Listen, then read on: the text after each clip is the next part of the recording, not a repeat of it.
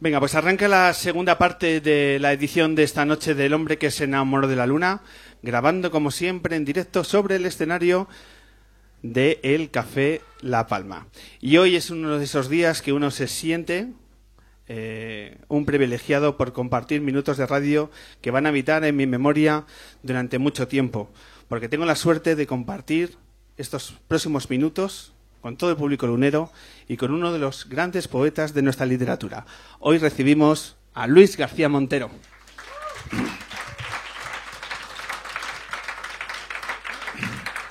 Oye, la, la, suerte es mía, ¿eh? Gracias por invitarme a estar aquí contigo, con vosotros y con el público lunero.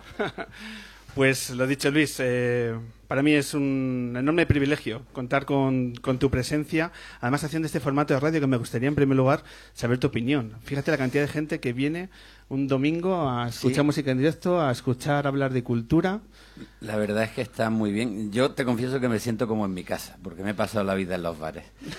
y no las tardes de domingo, sino las de los lunes, las de los martes, las de los miércoles, y me, me parece muy bien. que Y además tiene mucho que ver con la nueva energía que se está dando en nuestra cultura y en nuestras ciudades, el aprovechar espacios como este para, para hacer programas que tienen que ver con la comunicación, con la cultura, de manera que estoy encantado.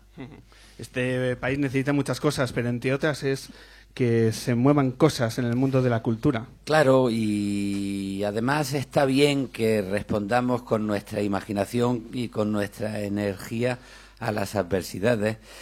Es verdad que antes de la crisis había inversión pública en cultura y está muy bien que haya inversión pública en, cultura, pero también es verdad que se corría el peligro de caer en una dinámica de subvenciones, ¿no? Y la crisis ha venido, por una parte, a recortar eh, de manera injusta, creo yo, las inversiones en cultura, pero por otra parte ha creado una dinámica donde la gente está dando alternativas y las alternativas están en los bares, en las salas de teatro y en eh, las ofertas que se están haciendo eh, con imaginación y con las herramientas que tenemos.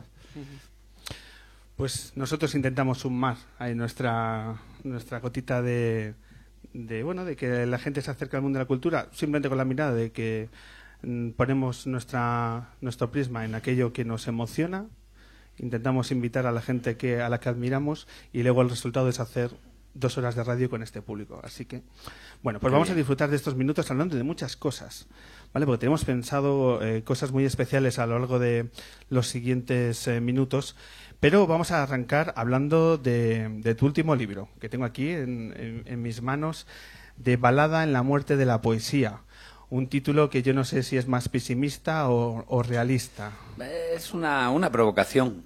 Eh, yo creo que todos querríamos saber qué ocurre después de la muerte, ¿no?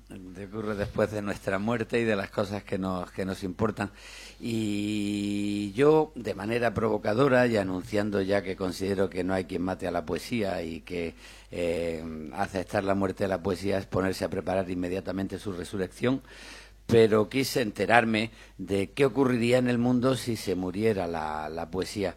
Primero por, por, mí mismo, a ver qué puedo yo escribir, pero también por la, por la realidad. Se habla mucho de malos tiempos para la poesía, de malos tiempos para el arte, para la lírica, pero bueno, eh, la poesía se muere, yo lo oigo en unas noticias en la televisión, después me lo confirma la, la radio y empiezo a ver lo, lo que ocurre y lo que ocurre es que todo se viene abajo, porque las ciudades en las que vivimos mm, no solo son ciudades de piedras y de cosas que se tocan, de materia, eh, las ciudades las han hecho también las canciones, las han hecho los poetas, son construcciones imaginarias también. Y las personas no somos robots, tenemos nuestro corazón eh, y tenemos nuestros miedos, nuestras ilusiones y cuando muere la poesía, pues se vienen abajo las ciudades, se viene abajo la, gente eh, y, nos quedamos absolutamente desamparados. De manera que me parece que, es conveniente em, hacer lo posible para que se mantenga la, poesía con, con vida. Provocas la muerte de la poesía para reivindicar su necesidad. Sí, y eh, imagínate, ocurren cuando en los entierros, pues de pronto empiezas a recibir llamadas telefónicas, ¿no? Y, y de pronto pues vas al entierro y te encuentras con que Jorge Manrique está hablando con Baudelaire, con que Borges se siente completamente desorientado, más que ciego en Buenos Aires, con que Federico García Lorca ya no sabe qué significa ser de Granada, eh, te llama Garcilaso y te deja un recado en el buzón diciendo que qué le dice ahora el río Tajo eh, una vez que se ha muerto la poesía. Eh, Quevedo dice, bueno, y ahora como digo yo eso de amor constante más allá de la muerte y Akhmatova se siente desamparada, la Zimbosca se siente desamparada. Y bueno, los amigos empiezan a reunirse, a comentar, a recordar, asisten al, al entierro. La poesía mm, pues tiene que viajar a, a la, al otro mundo, ¿no? Y enseguida llega un funcionario de esos que exigen visados y le hace que, rellene un visado, fecha, lugar de nacimiento eh, y después llega el aduanero. ¿Qué material trae usted? Y la poesía pues tiene que confesarle, pues traigo pues de todo, claro, porque traigo amaneceres, enfermedades, borracheras, desesperaciones, amores. Eh, y, y, bueno tiene que confesarle al aduanero todo lo que todo lo que trae y al final del entierro eso sí pues los poetas que van saliendo lo que hacen es volver a su casa, sentarse en su mesa de trabajo y seguir escribiendo poesía. que ese es el fin último, ¿no? esa necesidad es el volver, el continuar al folio, al folio en blanco. Estás presentando el, libro en un formato eh, más que interesante, que además ayer tuviste la oportunidad en un teatro en Madrid eh, de llevarlo a la práctica, en un espectáculo en el que mezclas la poesía con la música. Sí, y con la imagen también, porque he tenido la suerte de publicar el libro en la editorial Visor, en la colección Palabra de Honor. Es una colección muy, muy cuidada y por cada uno de los poemas hay un dibujo que ha hecho el pintor eh, Juan Vida, que, tiene una mirada muy descarnada sobre la realidad. Eh, eh, para que la poesía sea verdad, eh, la belleza tiene que ser algo más que una, convicción, una convicción ¿no? ¿no? estamos para escribir palabras bonitas, sino que estamos para mirar la realidad. Y, Juan Vida ha hecho una serie de miradas muy, muy duras y muy desnudas sobre la realidad. Y ayer tuvimos la, la suerte también de poder presentar en el Teatro Tribueñe el libro con un músico amigo, eh, es concertista de Fagot, de la Orquesta Ciudad de, Granada, que ha, compuesto la balada por la muerte de la poesía. Y entonces eh, una actriz amiga, yo soy muy de amigos y de, y de pandilla, porque, bueno, me, me parece que, que, es verdad eso de dime con quién andas y te diré quién eres. Katia Díaz Karate, que viene de la familia de los Ascárate, que es hablar de la institución libre de enseñanza, de la República, eh, de tantas cosas, ¿no? Pues Katia de Ascárate y, el músico Simosca pues me acompañaron, hicimos este espectáculo donde íbamos leyendo los poemas con los dibujos de Juan Vida y con la, balada en el fagot. Y con un teatro repleto de público. Bueno, eh, tuve, tuve esa suerte, sí. Te diré que la semana, ah, el mes anterior eh, estuvo Benjamín Prado con Rubén Pozo y había más gente todavía. ¿eh? la, música moderna trae más gente que el fagot. bueno, pues en esa mezcla de, poesía y de música, bueno, pues nos lleva a hablar uno de los, de los ejes fundamentales de, la entrevista, que es el tema, el tema de la música, que va a estar presente, como ya verás, en diversos momentos. El primero de ellos es que quiero que escuches una canción que entiendo que es importante para ti, que nos expliques el porqué. Y es una canción que además nos va a motivar un viaje. No un viaje a, a cualquier lugar, sino un viaje a Granada.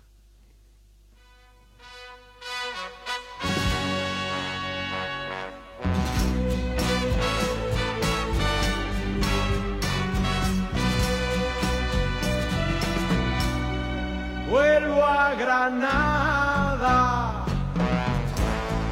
vuelvo a mi hogar.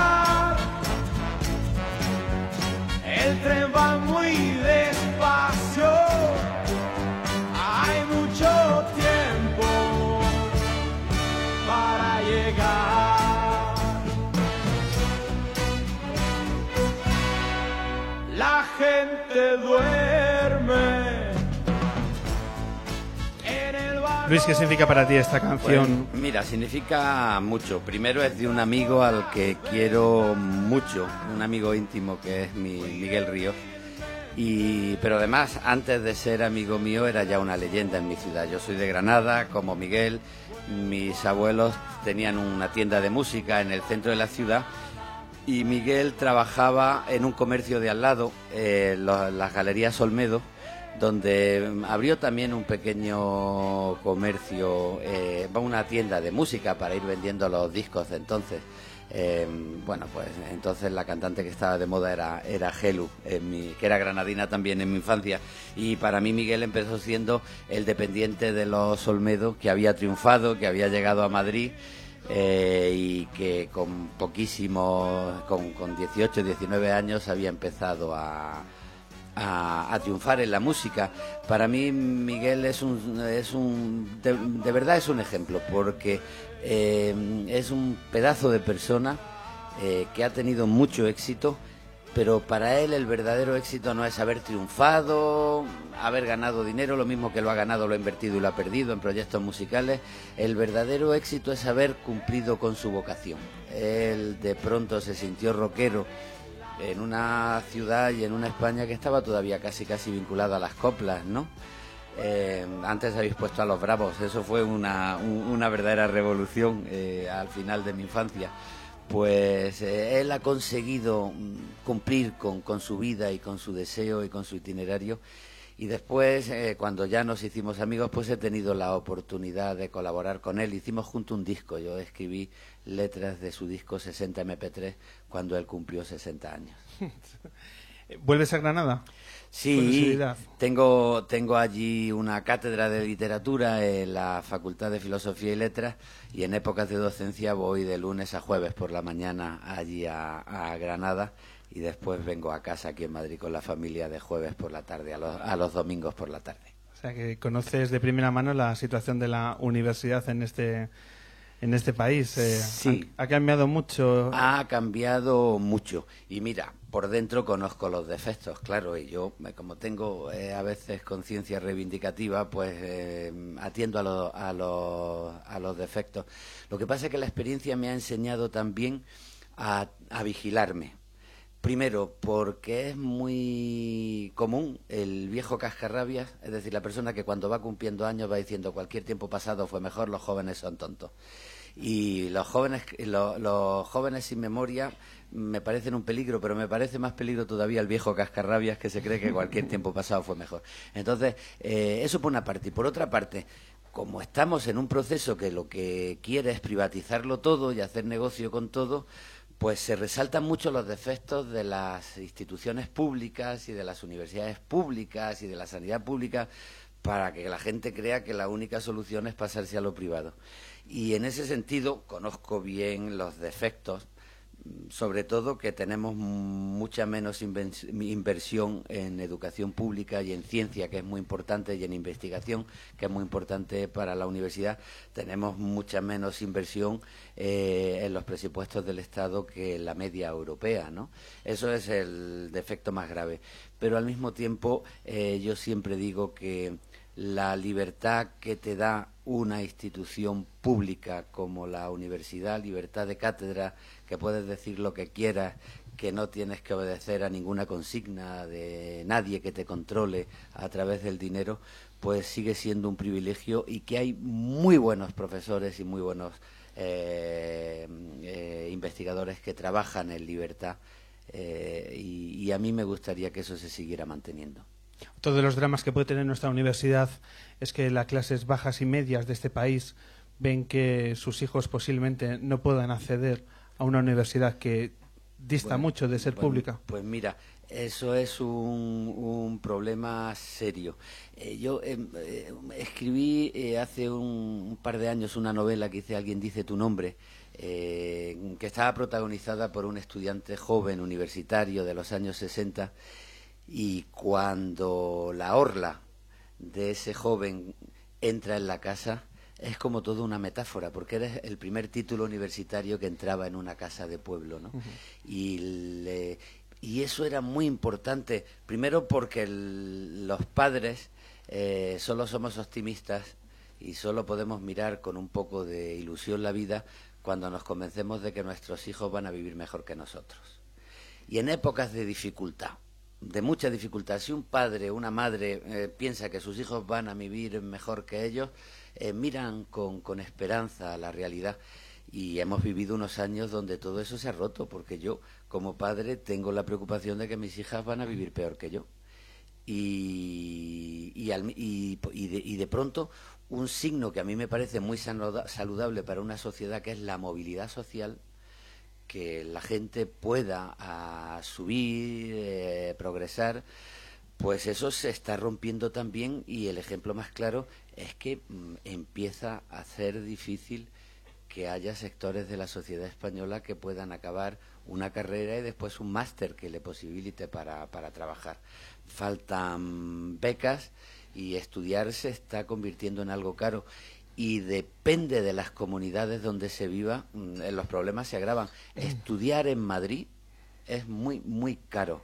Las universidades de Madrid están, eh, en el sector público, están verdaderamente agredidas, ¿no? Y hay padres que no pueden sostener el doctorado de un hijo. Y eso a mí me parece uno de los síntomas más tristes de la realidad española. Sí, hay muchos factores para medir la desigualdad social en nuestra sociedad. Uno de ellos es lo lejos que se percibe ahora mismo en las clases medias y bajas el, espacio formativo de la universidad. pero tú sabes lo que ha pasado, que es que se han generado dos inercias que nos están poniendo en un problema grave. Por una parte, eh, se quiso convertir la educación en negocio. Como había clases medias asentadas, pues dijeron, pues vamos a que eh, las clases medias estudien en centros privados, con lo cual convertimos la educación en un negocio y nos aprovechamos del dinero de las clases medias. Pero en estas se cruza la política de la austeridad, los recortes, la crisis, las clases medias tienen un bajón, hemos perdido más de un 20% del poder adquisitivo. Y entonces te encuentras con una enseñanza pública dañada, con una oferta de enseñanza privada y con clases medias que ahora no tienen dinero y eso está creando una situación muy muy grave, ¿no? La universidad nunca ha pasado por momentos perfectos en nuestra historia reciente, como imagino que en los tiempos en el que hacías la tesis sobre Rafael Alberti tampoco era una universidad eh, ideal. Bueno, era una universidad llena de esperanza. Yo entré en la universidad eh, todavía en la parte final del franquismo, heredando todo lo que habían sido las luchas eh, contra la dictadura. Y la imagen del universitario, pues era la imagen del barbudo, aunque yo nunca he tenido mucha barba, que se reunía en la cafetería de la universidad a mm, montar reuniones clandestinas para crearle problemas a la policía de la ciudad. Yo no tenía mucha barba, pero sí he creado muchos problemas a la policía en cuanto he podido. ¿no? Eh, y bueno, y ahí me, me integré en, en esa universidad y la verdad es que la llegada a la democracia se notó inmediatamente. ¿eh? Se notó porque Hubo, bueno, algo que es fundamental para la educación, que es libertad, eh, y se pusieron en marcha una serie de medidas que modernizaron bastante la estructura de, de, lo que se había heredado del franquismo. La gente piensa que el paso de la dictadura a la democracia fue simplemente conseguir votar cada cuatro años una democracia tiene un tejido social que va más allá del voto y tener instituciones democráticas, eh, por ejemplo, en la universidad, montar claustros, poder elegir a rector, poder funcionar dentro de sindicatos que defendiesen los derechos de los, de los trabajadores de la universidad, ya fuesen profesores, ya fuesen estudiantes o, personal de servicio, todo ese tipo de cosas en, los años 80 pues creó una, una energía que, hizo que, la libertad tocase un poco la tierra. Vamos a revisar eh, aquellos aquellos momentos de una forma muy especial, pero antes Dime. eh, hemos citado que hiciste la tesis sobre Rafael Alberti sí. y pudiste labrar una amistad con él. que tuve mucha suerte porque Rafael, eh, yo estaba empezando a hacer mi tesis doctoral, tuve la suerte de quedarme en la universidad y había hecho la tesina sobre el teatro medieval y mi director dijo, continuamos por el teatro medieval, pero yo era un, un muchacho que estaba publicando mis primeros libros de poesía, el primero salió en el año 80 y para mí pasar del nervio de estar escribiendo poesía, de, de estar eh, publicando mis primeros libros, pasar de eso al teatro medieval, pues era todo un mundo, ¿no? Me quedaba muy, muy lejos de, de mi, de mi pasión por la poesía. Y bueno, acababa de volver Rafael Alberti del exilio y yo dije, pues voy a hacer mi tesis doctoral sobre la época vanguardista de Rafael Alberti. Y tuve la suerte de que esta persona, que para mí era un mito, era el autor de Sobre los Ángeles, el amigo de Federico García Lorca, el poeta republicano, pues de pronto se bajara del altar donde yo lo tenía y se convirtiera en un verdadero amigo. Tardé en hacer la tesis mucho más de lo previsto, porque cada vez que yo quería a plantear un tema decía, déjate de tonterías y vamos a tomarnos un gin tonic, ¿no?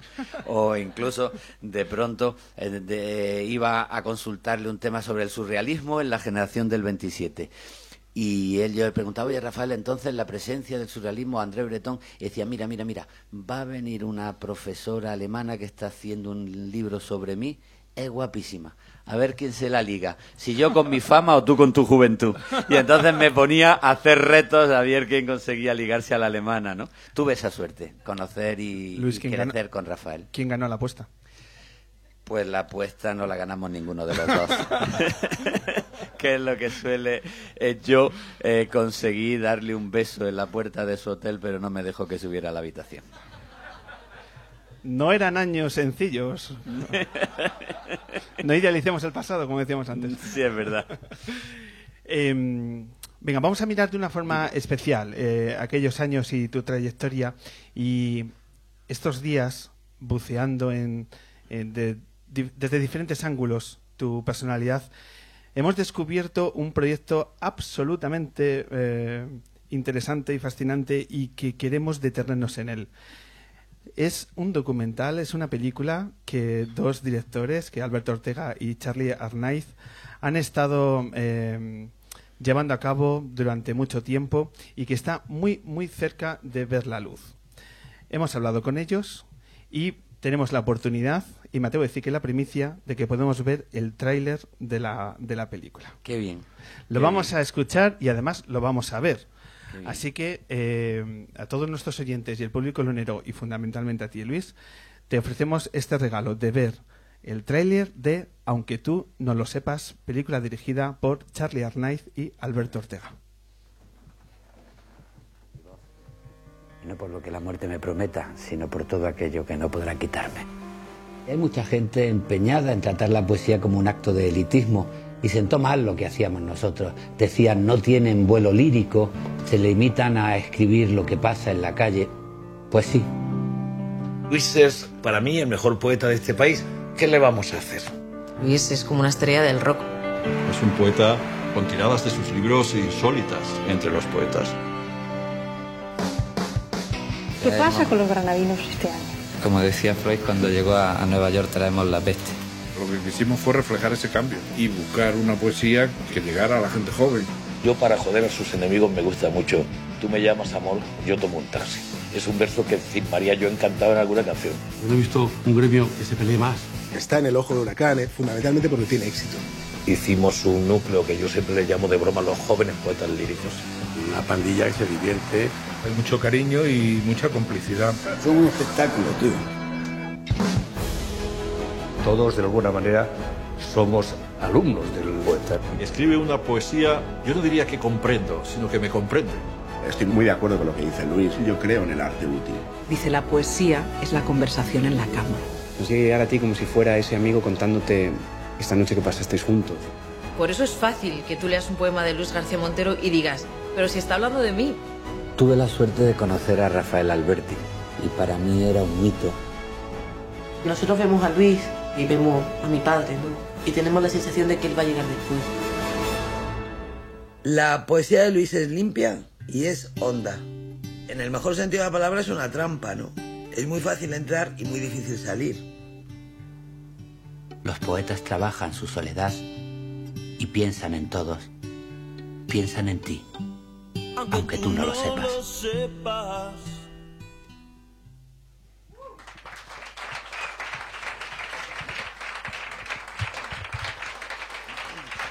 Yo eh,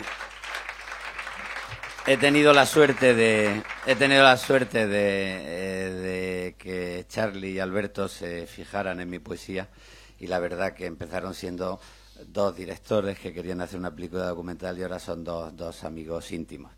Y además empezaron con la idea de hacer una película polémica donde mis enemigos estuviesen tan presentes como mis amigos, porque tengo muchísimos enemigos. Eh, pero al final yo no sé cómo se las han arreglado ellos eh, o cómo me las he arreglado yo para que haga haya muchísimos más amigos que enemigos.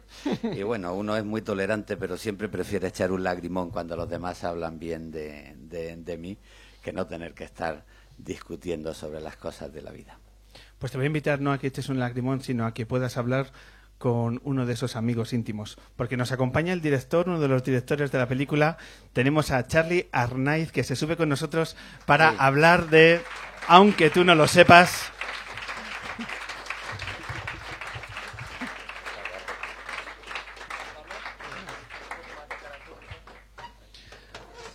Y se une a la conversación, ya os digo, uno de los directores, el otro es Alberto Ortega, pero que está por allí, que está por aquí presente. ¿Qué tal? ¿Cómo estáis? Charlie, bienvenido al hombre que se enamoró de la luna. Muchas gracias. Vamos a hablar unos minutos de aunque tú no lo sepas. Acabamos de ver el tráiler y eh, yo creo que no me equivoco si eh, el público y yo nos hemos emocionado a ver estos eh, minutos que nos anticipan una cinta que yo creo que va a ser absolutamente deliciosa. Porque ¿de dónde parte la idea de hacer aunque tú no lo sepas? Pues la idea parte, realmente esto yo creo que Charlie, acércate el micro, por favor. Sí. Eh, la idea aparte, yo soy estudiado filología y descubrí la poesía de Luis en un... Lo conocí a Luis en un acto en el año 95 en Pontevedra y desde entonces me enganché a su poesía y, y, he ido siguiendo, he ido leyendo sus libros, he ido conociendo su vida y tenía siempre en mente hacer algo sobre Luis, ¿no? Yo creo que esta película es algo que yo le debía a, Luis, ¿no? Luego conocí a mi compañero, al otro director, Alberto, que era una persona que no venía de, o sea, no había conocido la poesía, no de Luis, sino que no conocía la, poesía en general. Y yo creo que me sirvió mucho eh, tener un equilibrio de una persona que estaba metido en el mundo de Luis García Montero con otra persona que era más objetiva y que a veces me decía, tío, no nos pongamos muy poéticos, eh, vamos a intentar que, quien vea la, película no sean los expertos y los que conocen la obra de Luis, sino todo lo contrario. Esta es una película no para los que ya conocen la obra de Luis, que también, que les va a encantar, es una película sobre todo para los futuros lectores de Luis García Montero, que eh, serán muchos espectadores. Y es una premisa que yo creo que es más que interesante. Luis, eh, cuando ves el tráiler y cuando ves eh, la cinta, uno cómo se siente, qué emociones pues te, mira, muy, Muy agradecido eh, a Alberto y a Charlie. Charlie es además un maníaco compulsivo. tiene, es un coleccionista. A él tiene, por ejemplo, la colección más notable sobre los Beatles que yo he, visto en, en, mi vida, ¿no? Si de pronto hicieron un concierto en una aldea a dos kilómetros de Liverpool en el año sesenta y tanto, aquí está la entrada de ese concierto. Eh, bueno, y tuve la, suerte que ese mm, eh, coleccionista compulsivo de, de ilusiones y de fetiches pues eh, se fijara en mi poesía, convenciese a, Alberto y, con la ilusión que va coleccionando cosas, pues ha conseguido reunir a, muchos amigos míos, ¿no? Porque él se encargó de, llamar a, pues, a, Mara Torres, a Ángel Barceló, a, a Joan Manuel Serrat, a Quique González, a las hijas de, Enrique Morente, a Joaquín Sabina, a, todos los, amigos con los que yo he colaborado a lo largo del tiempo y la verdad es que me ha regalado una cosa que, que, me, que me emociona mucho. Es de esas cosas que cuando uno esté en un mal momento, entrando ya en la vejez definitiva, pues y cuando ya uno vaya perdiendo la memoria, pues siempre tendré la oportunidad de poderme, eh, de ponerme la película para recordar quién, cómo conseguí engañar a los demás y quién se creyeron los demás que yo era, ¿no? Ante todo, la, la película es un elogio a la amistad, que es uno de los pilares fundamentales de, de tu vida. Charlie, ¿cuándo se podrá ver aunque tú no lo sepas? Pues la película, eh, bueno, esto es una primicia. Aún no hemos dicho, no habíamos dicho nada sobre la peli. Mañana estrenamos la página web, aunque tú no lo sepas.es. Y, y bueno, quiero dar una noticia que se, se, supone que no se podía dar, pero, pero que ya a estas alturas yo creo que estamos aquí en Petit Comité y se puede decir. Cuidado, que esto el impacto. Lo sé, lo Charlie. sé. Charlie, no nos subestimes, ¿eh? Lo sé, lo sé. Pero por eso, porque me parece mucho más importante hacer promoción que lo malo que nos pueda pasar. Eh, nos han seleccionado para el Festival de, de Málaga, la sección especial documental y se estrenará en abril. Y luego os espero a todos el día 19 en la Cineteca de, del Matadero, eh, donde vamos a hacer el estreno en Madrid. La película va a estrenarse también el día 17 de mayo en, en Granada y el 19 en la Cineteca. Y la gente podrá tener la ocasión de ir a verla, en el caso de que no tengáis entradas para el estreno, el día 20 y día 22 de mayo en, en la Cineteca. Pues son fechas que marcamos en nuestra agenda particular porque tenemos muchas, muchas ganas de ver, eh, aunque tú no lo sepas. Te agradezco muy mucho que nos hayas acercado esta, esta primicia porque hemos podido ver el tráiler, porque hemos podido hablar de esta, de esta película cuando todavía nadie ha podido hablar de ella y la verdad que para nosotros es un privilegio, pero es que además Charlie nos ha dicho, pues mira, tengo un par de pinceladas de extras que las podíamos compartir también. Como queráis. ¿Sí? Claro, claro que sí. Pues venga, vamos a, vamos a ver ahora uno de los extras, que es además un, un cantante que estuvo por aquí hace justamente un año. En la Luna 282 tuvimos a Quique González en directo. Y tuvimos la oportunidad de, eh, charlar con él, de que nuestro público le hizo preguntas en, una, en un formato diferente. Y Charlie nos ha regalado este extra de la película en el que Quique González interpreta, aunque tú no lo sepas, esa maravillosa canción que nace de un poema de Luis García Montero de una forma absolutamente maravillosa que pasamos a escuchar y a ver.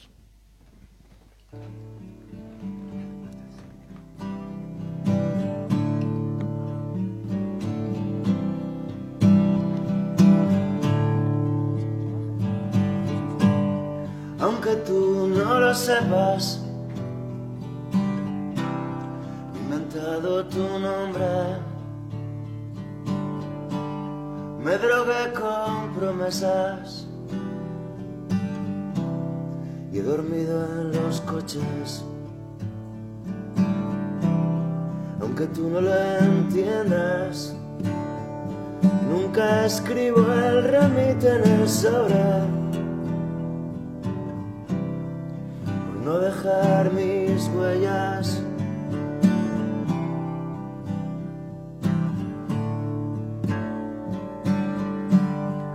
Aunque tú no lo sepas, me he acostado a tu espalda y mi cama se queda fría cuando te marchas. He blindado mi puerta y al llegar la mañana no me di ni cuenta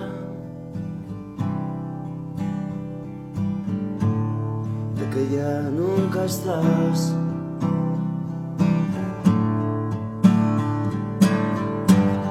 Y aunque tú no lo sepas, nos decíamos tanto con las manos tan llenas, cada día más flacos. Inventamos mareas, tripulábamos barcos, encendía con besos.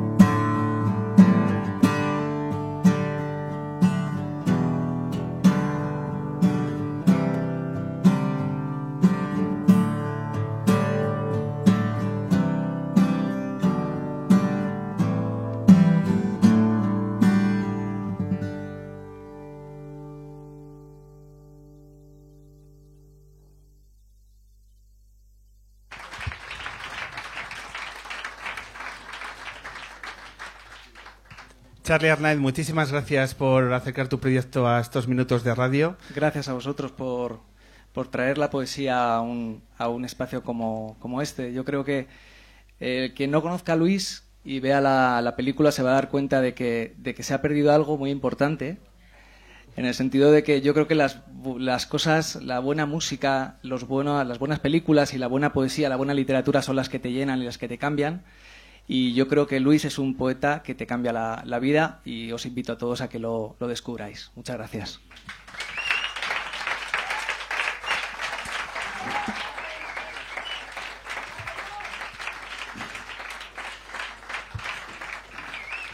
¿Sabes sabe lo que pasa? Antes hablábamos de Rafael Alberti, del lujo de haber podido crecer con personas mayores a las que admirar, como Rafael Alberti, Ángel González, o ancianos venerables como es mi editor Chus Visor. Eh, pero hay algo, bueno, hago la broma de anciano venerable porque lo he visto que está ahí entre el público y está aquí entre, entre el público lunero. Pero lo, el, el lujo verdadero es ir cumpliendo años y de pronto reconocer a gente más joven, incluso mucho más joven que tú, a la que admirar.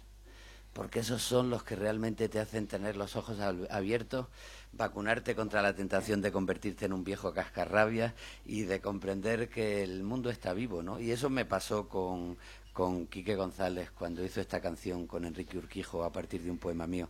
Quiero mucho a Quique. Pues eh, gracias al documental he estado recordando eh, el paso de Quique González por aquella luna, una luna inolvidable, y fíjate qué cosas que en aquella entrevista hablamos de Luis García Montero. Sí. Y hablamos así.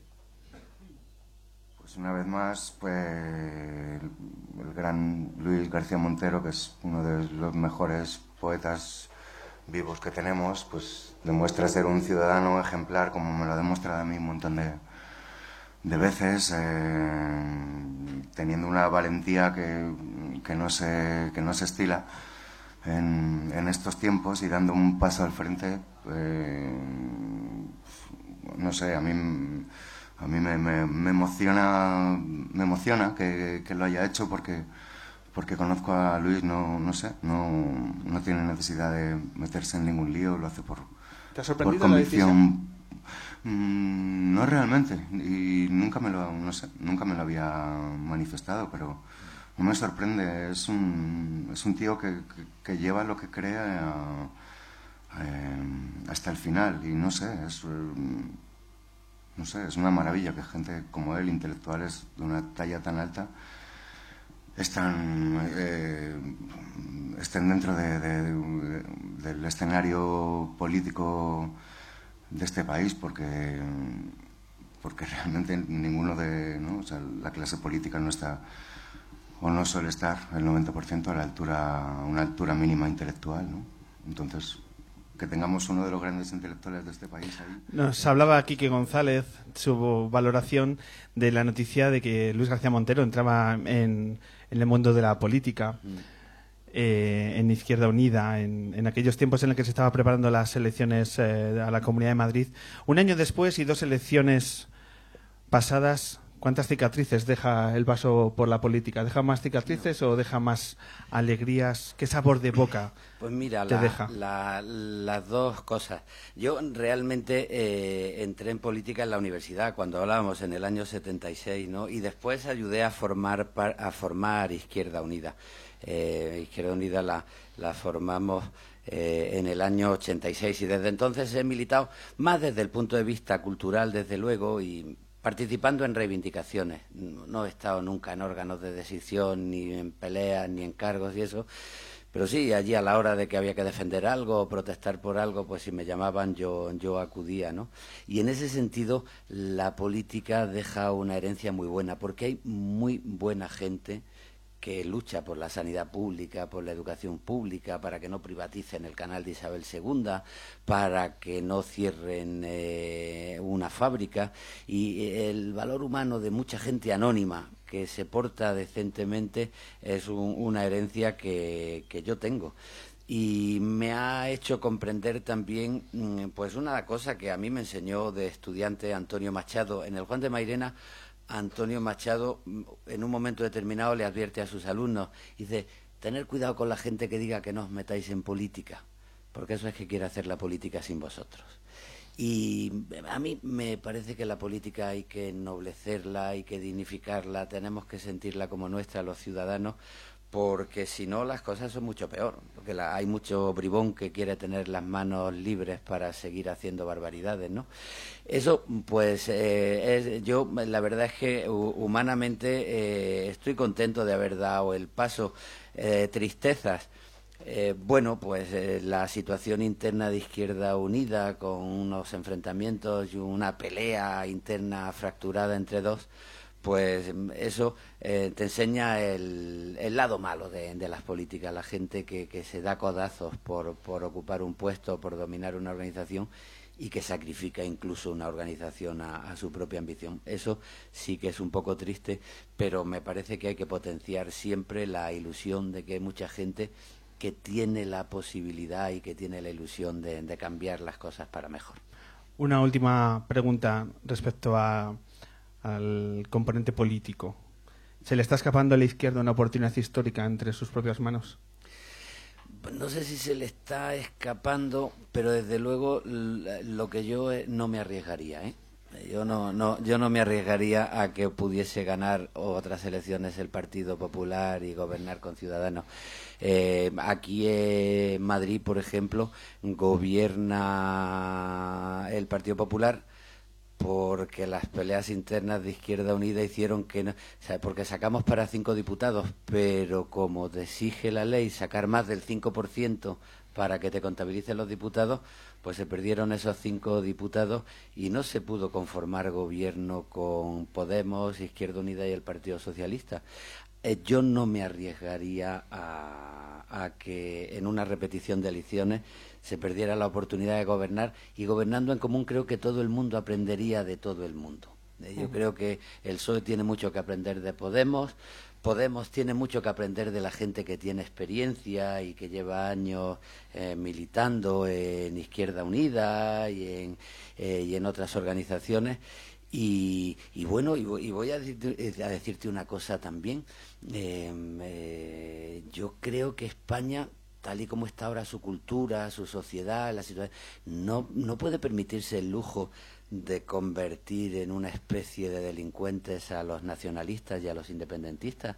Tendremos que hablar y la gente que no somos partidarios del independentismo, eh, pero somos partidarios de que se reconozcan las pluralidades, pues tenemos que hacer un esfuerzo para llegar a un entendimiento, porque desde luego estos problemas no se solucionan diciendo de esto no se habla y callando a mucha gente que quiere hablar de, sus sentimientos, ¿no?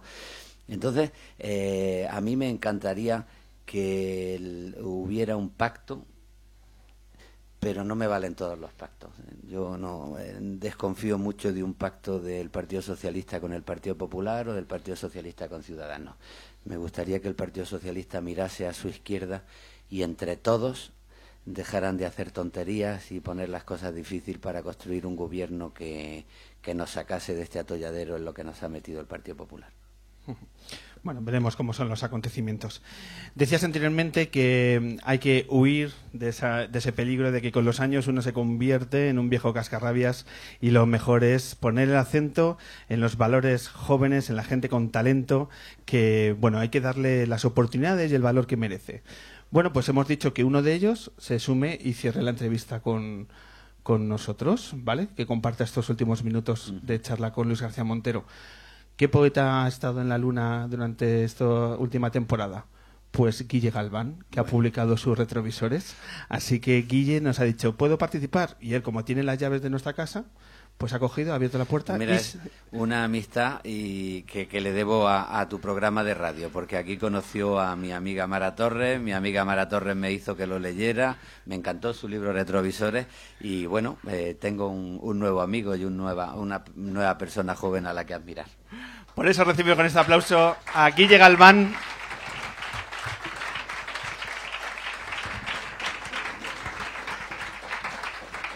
Bueno, gracias por lo de joven, que ya uno ya se quedó en gran promesa de tiempo. que si te llamo joven a ti me lo estoy llamando a mí, así que por eso... y además sabes tú que el, el concepto de juventud en poesía no, no funciona lo mismo que en la música. En ¿Ah, poesía, en cuanto te descuidas, dicen un joven poeta de 50 años, ¿sabes? de 60 años. Eh, eh, van los tiempos mucho más lentos en, en poesía que, que en la música. Tú eres un poeta jovencísimo. Bueno, pues, pues sí, la verdad es que, mm, como comentabas antes, por lo que me uní con la casa y también porque bueno, hace, hace un, mes estuvimos en, presentando el, libro que acabo de publicar y estábamos Mara, Torres y yo em, llevando un poco las riendas de la presentación y de repente eh, pues Mara me dio la sorpresa de, plantar allí a, este señor. Y bueno pues a mí me llenó de, de alegría porque porque yo creo que no solo para mí, ¿no? sino para una generación muy grande. Luis quizá ha sido un, puente eh, entre la tradición y, la modernidad, no solo en la poesía, sino en, en, lo que a mí me toca más de cerca, ¿no? que, es, que es la música. ¿no? Mm, ese día Luis dijo una cosa que a mí se me quedó grabada, ¿no? y habló de, de la poesía como un género hospitalario. Yo creo que él se refería a hospitalario como un género en el que eh, el lector es invitado a tomar parte de él o a, o a, habitarlo, ¿no? Pero yo también lo entendí como hospitalario en el sentido de, cura, ¿no? Y, en un sentido más, más eh, amable y más eh, de, acompañar, ¿no? Y, y, la verdad es que ese día yo de repente hice, hice clic con muchas de las cosas que pensaba haciendo canciones, ¿no? Porque yo creo que al final el, escritor, ya sea de canciones o ya sea de, poemas, es, un, es, una suerte de arquitecto. El, escritor tiene que, diseñar, un, hacer una puesta en escena, el, compositor la hace, ¿no? El músico es el, el, obrero que, hace que, todo eso sea amable, que estén los, las paredes, los sillones, que estén eh, las, ventanas, pero sin el lector o sin sin el oyente, eso se queda huérfano, crecen las telarañas y eso como, como suerte, ¿no? Como, como malo, pues lo que pasa con estos sitios vacíos es que son un caldo de especulación. y yo creo que en, en la poesía, como decía el tráiler del documental, el, el poeta piensa en ti, en ti como lector. Y en la música quizá piensa en vosotros, ¿no? Y me gustaría creo que es algo que pensé en, ese momento. Me gustaría compartirlo con Luis por, por, si él también eh, ve esa, esa diferencia entre la intimidad o lo individual de la poesía y el carácter colectivo que, que, quizá tenga la música, ¿no? Bueno, la, la, poesía establece una relación que va de persona a persona, de, de mirada a mirada, de conciencia a conciencia, y en ese sentido, pues eh, eh, el lector es alguien que habita personalmente el poema y el poeta cuando escribe pues prepara el poema para que alguien lo habite, ¿no? Eh, y, cuida el poema eh, hospitalariamente para que alguien lo, lo, habite. Y es verdad que en una canción, para que funcione, pues eh, también uno tiene presente que se puede oír en una sala de conciertos, que se puede oír en una plaza pública, eh, aparte de oírla después en tu propio aparato de música, en tu propio coche, ¿no? Y, a lo mejor eh, los mecanismos y las estrategias que se, que se utilizan pues eh, sirven para pensar más en el vosotros que en el tú, ¿no? Pero por fortuna todo está muy mezclado. Yo te, hablábamos una vez y yo te comentaba que la historia de la poesía cuando el género por matizar, por buscar el tus está muy, muy, muy, muy, muy cerrado, que huele a cerrado, lo mejor es abrir las ventanas de la poesía, que entre la canción, porque eso refresca el, aire, ¿no?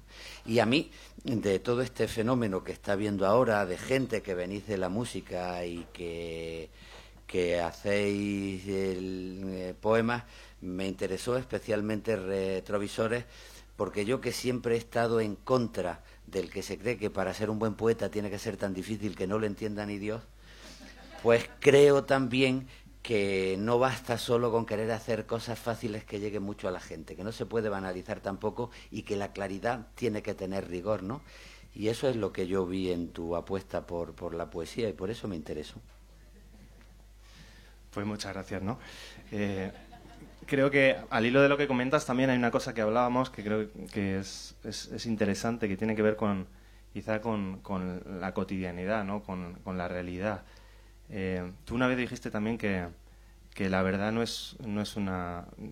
O, la espontaneidad no tiene que ver con, la verdad, ¿no? La verdad es un, punto de llegada, no un punto de, de, partida y que la verdad es una búsqueda y una, una, una, conquista y por la que tenemos que pasar por, por un montón de, aprendizajes.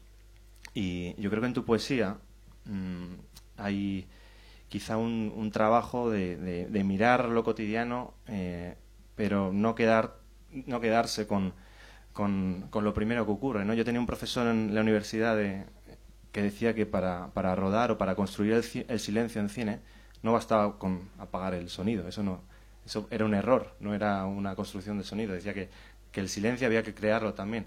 Yo creo que en la poesía de Luis eh, eh, la creación de la realidad está, está construida y, trabajada de una manera que, que hace que, su realidad o su visión sea la que se comparta con otra gente, ¿no? No, sus sentimientos tal y cual, sino la capacidad de, de, hacer sentir a los demás lo que, lo que él quiere hacer sentir, ¿no? Y eso me parece muy, muy, muy fácil, sobre todo cuando, cuando, cuando se trabaja con, con, con lo que decías, ¿no? Con lo, lo complicado, lo complejo.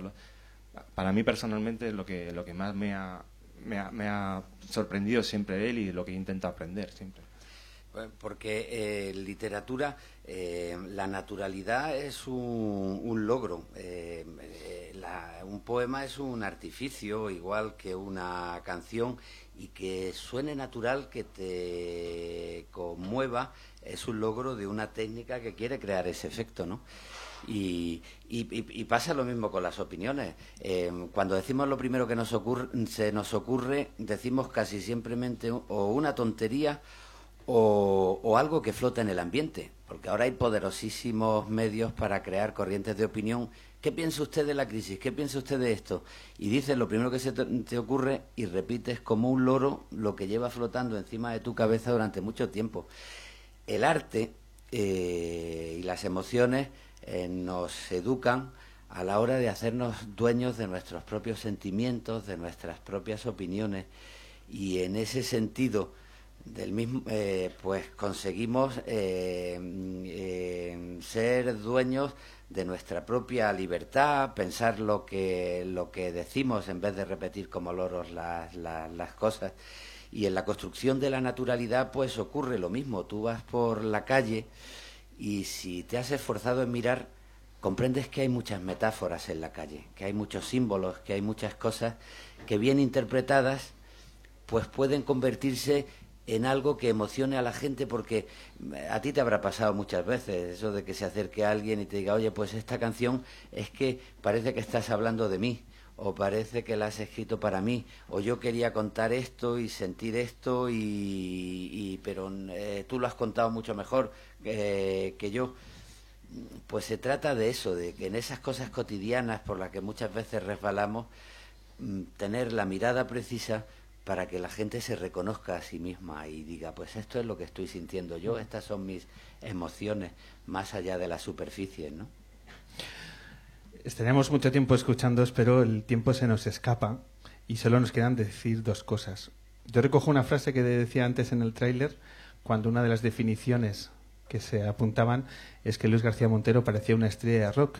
Y ahora viendo a los dos juntos, me daba ese, me traía a la memoria esa, esa sensación por esa mezcla de lo que avala el documental y por esa mezcla de música y literatura que estamos, estamos poniendo. Y al hilo del, documental nos queda ver el último extra, que es un minuto, que es algo que de nuevo lo ponemos en exclusiva y con él vamos a cerrar la maravillosa entrevista a Luis García Montero. Este es el extra que nos ha regalado Charlie Arnaiz de un poema que lee, que recita Joaquín Sabina. Cuánto García, cuánto Montero me almudena el alma desde que me cocinas en la palma de la mano el menú de la poesía. Qué se hizo la luz que no lucía, qué raro bebedizo de poeta le diste a quien teñía su paleta del pertinaz color de la sequía. Musas son desde ti mis musarañas, Cernudiano González, Gil de Argote, Robinson de las ínsulas extrañas. Aunque te lean siesos con bigote, granadino de todas las Españas, ladran porque te ven ganar al trote.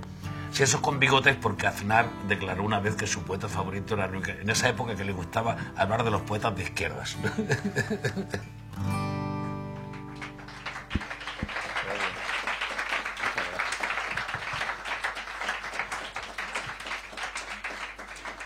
Guille Galván, muchísimas gracias por de nuevo sumar en, en, el, en la luna y poner estos minutos finales de, de, la entrevista.